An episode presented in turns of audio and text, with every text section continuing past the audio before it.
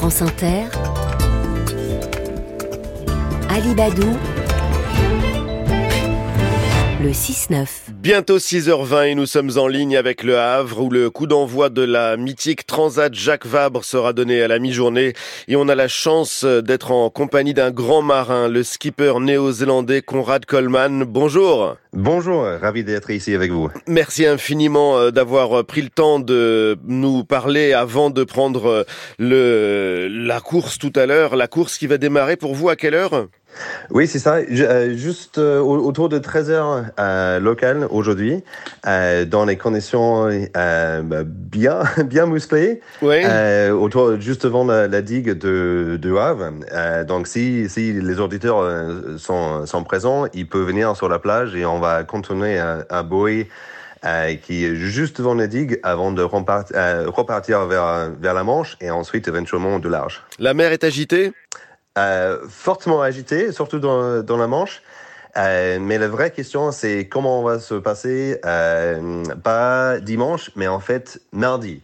Euh, parce que on a un rendez-vous qui est en train de se mettre en place avec une très très grosse tempête qui est en train de dominer toute la bassin euh, de l'Atlantique Nord. Oui. Euh, et c'est euh, suffisamment féroce qu'en fait, un des classes euh, présentes dans le Jacques Vabre, les classes 40, le plus petit bateau dans, dans la flotte, euh, en fait, il, a une escale euh, obligatoire à Lorient. Donc, en fait, un des, un des quatre classes va pas aller directement vers vers la Martinique, mais qui, qui va s'abriter sur place à, à Lorient. Ils Donc, vont rester euh, en Atlantique Nord. Ils vont s'abriter chez vous d'ailleurs euh, à Lorient, puisque vous êtes je le. suis l'orienté d'adoption. Exactement. Euh, et du coup, je, je penserai bien à, eux, euh, sains et sauf dans le port, parce que effectivement, mardi, ça, ça va, ça va secouer fort. Ça va secouer. Il faut dire à ceux qui ne connaissent pas très bien la voile que la Transat Jacques Vabre, c'est la plus longue, la plus exigeante des courses transatlantiques en duo. C'est un parcours qui est très technique, qui va vous conduire, euh, on l'espère, à Fort-de-France en Martinique. Vous allez affronter les eaux du golfe de Gascogne, l'Équateur, l'emblématique et tant redouté Poteau Noir. Comment est-ce que vous vous sentez juste avant le départ, Conrad Coleman? Euh, je vais pas cacher le fait qu'il a quelques papillons qui sautent un, un peu dans le ventre, ouais. euh, surtout en regardant, en regardant euh, une prévision météorologique euh, comme, comme celui-là. Euh, donc, donc oui, effectivement, euh, je suis un navigateur euh, bah, plutôt chevronné. J'ai trois tours de monde euh, à mon actif et nom nombreuses transats. Euh, oui. Mais malgré ça, euh, c'est toujours impressionnant de, de quitter la, la, Terre pour affronter la mer. Euh, surtout en sachant que maintenant je laisse euh, ma famille derrière. et J'ai deux petits euh, de, de 3 et, et 6 ans euh, qui restent à la maison, qui vont suivre le cours sur le tracker et aussi euh, dans leurs écoles. Oui. Euh, et du coup, c'est bah, un poids supplémentaire parce que évidemment, je avant je maximisais mes efforts dans la sécurité euh, et maintenant c'est d'autant plus important.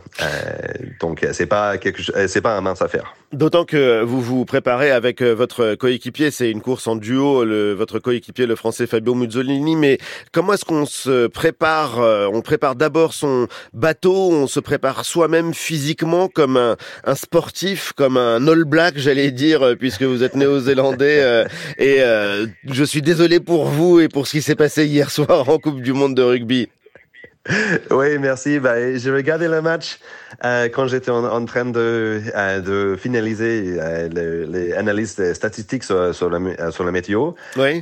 et du coup, effectivement, c'était pas que les papillons, mais j'ai aussi le boule au ventre pour, pour les All Blacks. donc, bien déçu pour, pour l'équipe et bien déçu pour mon pays aussi. Mais, Évidemment. Mais bon, on était bien content d'être dans la finale et euh, je pense que les, les Springboks, l'équipe sud-africaine a effectivement bien joué. C'est eux qui ont battu la France aussi, donc euh, oui. on peut se conforter un peu dans notre misère ensemble. Et puis à un point, à un point près. Euh, donc c'est important de rappeler que c'est une course, c'est un exploit sportif que vous vous apprêtez à, à, réaliser, mais vous avez aussi un engagement et un engagement ancien, Conrad Coleman, un engagement écologique. Expliquez-nous euh, comment est-ce que justement vous euh, traduisez cet engagement dans la course? Bah, bah oui, effectivement. Euh, je, je, reviendrai juste un petit peu euh, parce que c'est lié. Euh, donc, vous avez demandé comment on, s'est préparé. Ben, D'abord, on a préparé le bateau parce que la voile, c'est un sport mécanique. Oui. Euh, et ce fois-ci, on a valorisé un bateau existant au lieu de, de construire un neuf. Et, et du coup, pendant cette période de chantier, on a fiabilisé et rendu le bateau plus performant.